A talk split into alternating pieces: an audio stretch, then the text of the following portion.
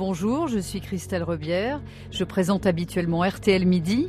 Bienvenue dans ce nouveau numéro de notre podcast hebdo Ensuite. Bonjour, je suis Catherine Mangin. Chaque semaine, nous nous arrêtons sur un événement, un geste, une image, une nouvelle tendance pour comprendre ce qu'il raconte de notre époque si particulière.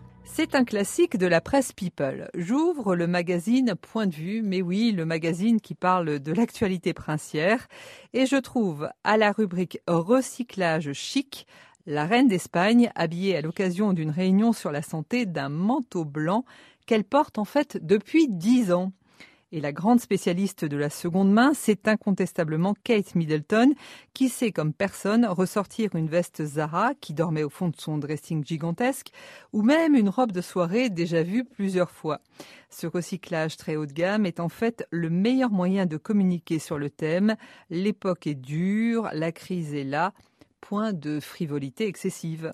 Il y a 20 ans, on les aurait trouvées radines. Aujourd'hui, les princesses ont le recyclage glamour. Elles consomment responsables, mais incarnent-elles un mouvement profond de la société? L'écologie est-elle la vraie motivation? Pour le savoir, nous vous emmenons au royaume de l'occasion. Et vous verrez qu'au rayon vêtements ou au rayon meubles, il faut parfois se méfier des bonnes intentions. Vinted, ça vous dit quelque chose? C'est le vide placard préféré des Français. 12 millions d'adeptes dans l'Hexagone, plus de 20 000 inscriptions sont enregistrées chaque jour. C'est très simple, on prend une photo sur fond blanc de la petite robe de l'été dernier et c'est parti. On poste son annonce, on met un prix et on attend. On attend pas très longtemps en général. 2,2 articles en moyenne s'échangent chaque seconde, c'est vous dire. Et on y échange surtout beaucoup de jouets et de vêtements d'enfants, ça représente un tiers des ventes. L'influenceuse Lou Deb revendique ce changement de comportement. Bon, depuis le temps, on sait que je suis une victime de la mode, tel est mon nom de code, et ma consommation de vêtements est amplement supérieure aux besoins d'un être humain. Alors, depuis janvier 2020, j'ai décidé de ne plus aller chez Zara. C'est déjà un grand pas. Et actuellement, je peux dire que je m'habille à 90% avec des vêtements de seconde main.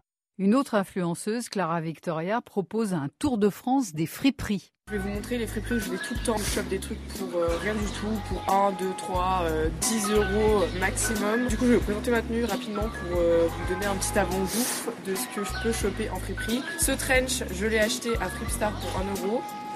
Le pantalon, je l'ai acheté à Guérissol pour 3 euros. Mon col roulé blanc, enfin beige un peu blanc, je l'ai acheté à 3 euros chez Guérissol aussi. Ensuite, mon petit sac, celui-là je l'ai chopé à 5 euros chez Guérissol. Donc en gros, je suis habillée pour une douzaine d'euros. Je crois que c'est même pas le prix d'un top en magasin. Majdouline Sbaï est sociologue, spécialiste en environnement et elle nous aide aujourd'hui à décrypter ce nouveau comportement. Alors est-ce que pour être tendance, il faut maintenant faire du neuf avec du vieux comme on vient de l'entendre? Alors euh, oui, mais la fripe, euh, elle existe euh, depuis le Moyen Âge. Euh, au 19e, il existait même des marchés physiques où on achetait des vêtements de seconde main ou des matières usagées, des vieux linges pour faire des vêtements ou des accessoires ou pour d'autres usages.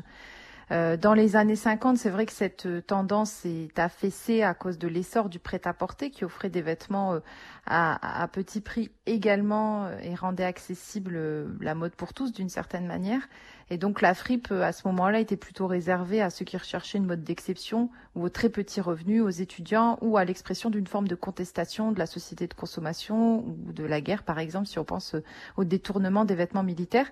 Et il y a un changement qui a commencé à, s'amorcer avec euh, les crises économiques successives, en particulier dans les années 90 et 2000.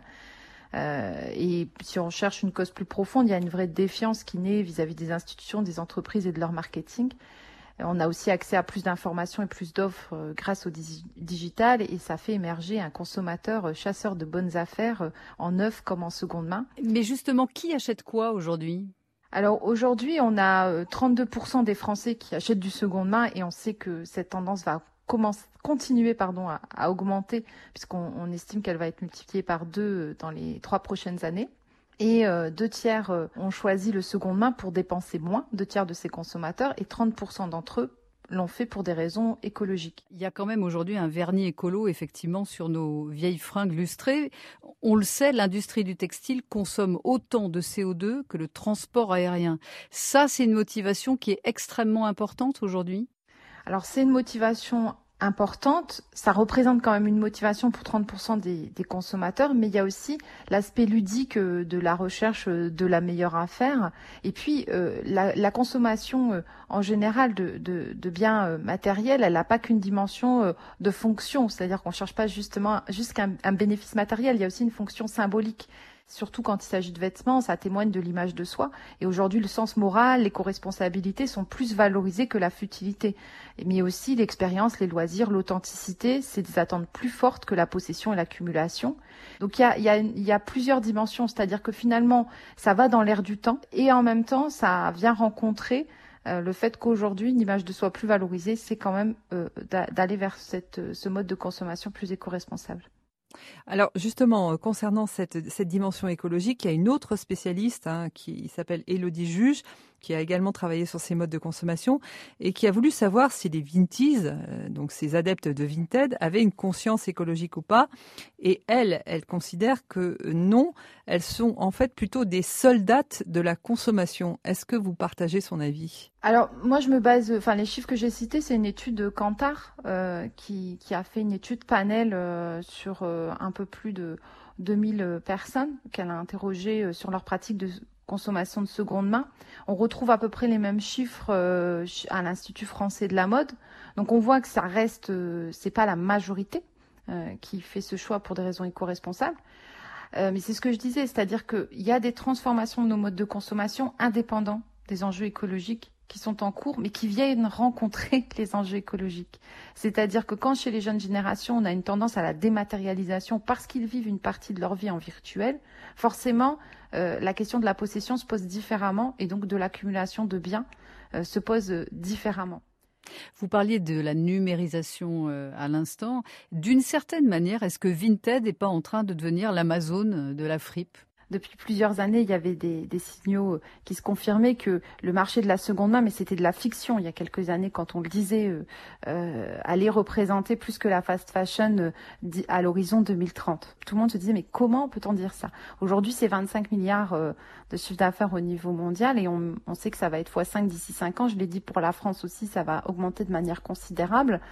Vinted, finalement, on a pris une place importante parce qu'elle a permis de rendre accessible une offre en digital euh, où qu'on soit. Parce que quand on regarde les chiffres de la consommation de seconde main, par exemple, dans des villes de moins de 20 000 habitants, on se rend compte qu'il y a quand même une, consommation plus forte euh, en digital de, de, seconde main que euh, dans des grandes villes. Donc, euh, effectivement, ils ont pris une place. Qui de la poule ou de l'œuf Est-ce que c'est parce qu'il y a Vinted que ça augmente? Moi, je je pense pas. Je pense que c'était une tendance très forte sur laquelle euh, une offre digitale comme Vinted est venue se greffer. Il y avait eBay, Le Bon Coin et plein d'autres avant qui étaient en, en digital. Aujourd'hui, ça pose plusieurs questions. La première, c'est le coût environnemental de l'achat à distance.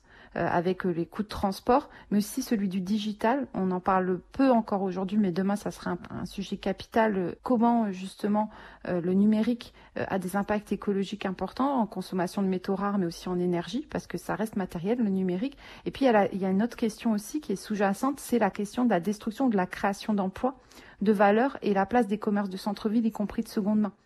En tout cas, l'industrie du luxe flaire la bonne affaire, avec notamment le site Vestiaire Collective, mais certaines marques aussi. Les chaussures JM Weston vendent leur propre modèle vintage en boutique. Ils ont été rénovés dans leur usine et réapparaissent comme neufs, mais à moitié prix.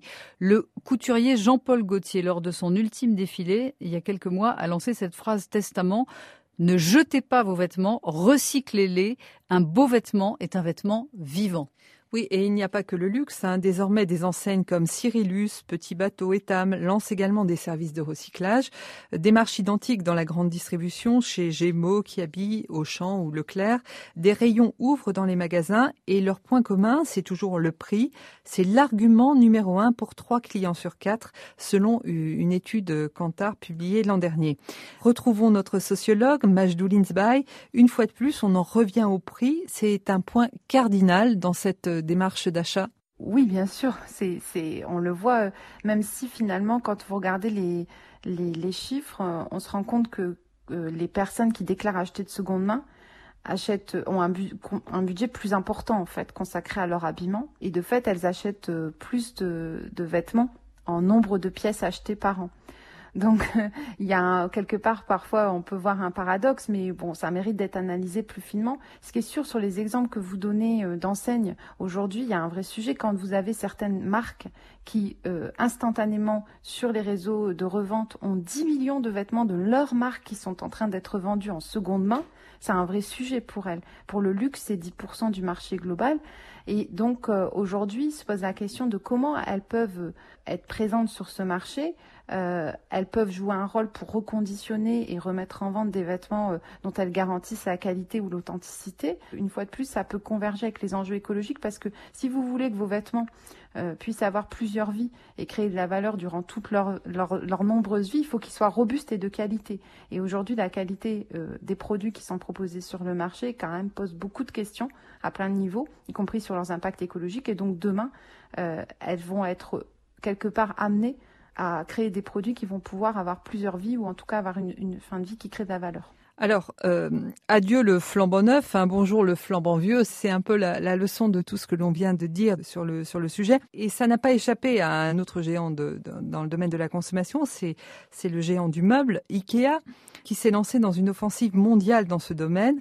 Partout, la bonne vieille étagère Billy, qui a trouvé une place dans tous nos appartements d'étudiants, hein, aura droit à une seconde vie. Nous voulons permettre à notre milliard de clients de vivre en respectant les limites qu'impose notre planète, a dit la directrice du développement durable au sein de la marque, Pia Heidenmann Cook, dans une vidéo où elle est assise précisément sur un canapé en coton durable. Nous nous sommes engagés à n'utiliser que des matériaux renouvelables et recyclés d'ici 2030. Par exemple, tout notre coton dans des produits comme ce divan est déjà du coton durable. Nous sommes en bonne voie pour que l'ensemble de notre bois provienne de sources durables d'ici 2020. Et il s'agit également de revoir la conception de nos produits pour qu'ils puissent être reconditionnés, réutilisés, recyclés il s'agit donc d'intégrer des mesures de conception circulaire dans nos produits. On l'entend, l'engagement du groupe est sincère, mais il obéit aussi à une logique commerciale. En reprenant la bonne vieille euh, Billy dont vous parliez, Catherine, pour lui offrir une deuxième, voire une troisième vie, eh bien, on garde aussi la confiance de ses clients et on les fidélise. Oui, et Ikea veut aller encore plus loin. L'enseigne vient d'ouvrir un tout petit magasin, seulement 72 mètres carrés, hein, c'est vraiment très peu de choses. Retuna, qui existe depuis 5 ans maintenant dans une petite ville en Suède. On n'y vend que des meubles Ikea d'occasion, comme l'explique sa directrice. Le plus important quand vous voulez ouvrir une boutique ici, c'est de vouloir gagner de l'argent et sauver le monde à la fois. Et oui, il y a un filon et, le filon est bon. Le marché du meuble d'occasion va augmenter quatre fois plus vite que celui du neuf d'ici 2027. Et si ce premier magasin fonctionne, évidemment, il y aura d'autres ouvertures un peu partout dans le monde. Le magazine Elle parle même d'un nouveau snobisme déco. Majdoul Insbay, est-ce que ça peut être un relais de croissance pour les marques aussi comme Ikea?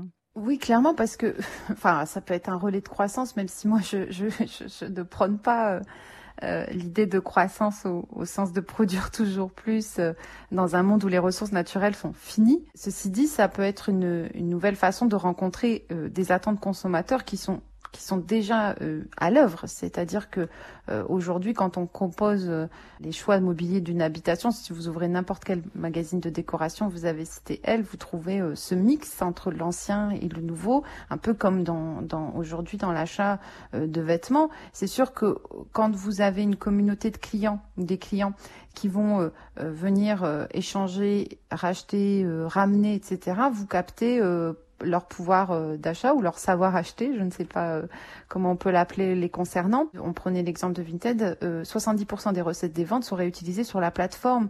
Donc on peut imaginer que c'est quand même une tendance forte de réemployer son budget pour acheter dans la même enseigne. après, moi je pense qu'il faut aller plus loin.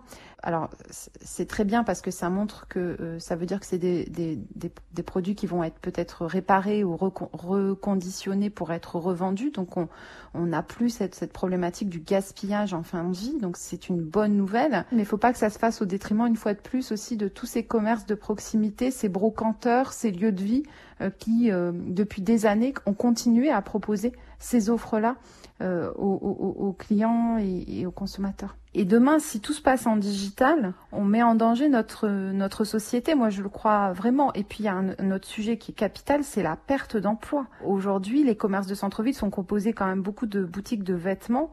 Et, effectivement, le, nombre de vêtements neufs vendus en France euh, baisse et il y a une perte du marché de l'habillement. C'est peut-être une bonne nouvelle pour l'écologie parce qu'on était vraiment dans, la, dans le gaspillage mais euh, il y a aussi un vrai mise en danger d'une partie des gens qui travaillaient dans ces magasins. Il faut quand même un équilibre, c'est-à-dire que c'est bien qu'il y ait une démocratisation par l'accès facile au digital de certains choix de consommation, mais il faut aussi que les consommateurs soient conscients euh, qu'il y a plusieurs dimensions dans leur acte d'achat, y compris celui de pouvoir euh, soutenir euh, des commerces de centre-ville, des travailleurs, euh, euh, des activités, de la créativité aussi et de la valeur ajoutée grâce au reconditionnement par exemple des produits, la réparation, etc. Aujourd'hui, l'occasion pèse lourd. 37 milliards d'euros par an rien qu'au bon coin. On consomme autrement, mais ça reste excessif, compulsif. Quelle solution alors? Eh bien, il y en a au moins deux. Concevoir des objets ou des vêtements plus durables. Il y aura d'ailleurs d'ici trois ans un indice de durabilité obligatoire en France. Les fabricants ont donc tout intérêt à anticiper. La deuxième solution, c'est de remplacer le commerce par le troc. Fini les achats impulsifs, uniquement des échanges fondés sur la gratuité, sans impact sur la planète. Séduisant sans doute, mais utopique. Utopique, chic. Vous pouvez retrouver cet épisode sur l'application RTL ainsi que sur toutes vos plateformes préférées.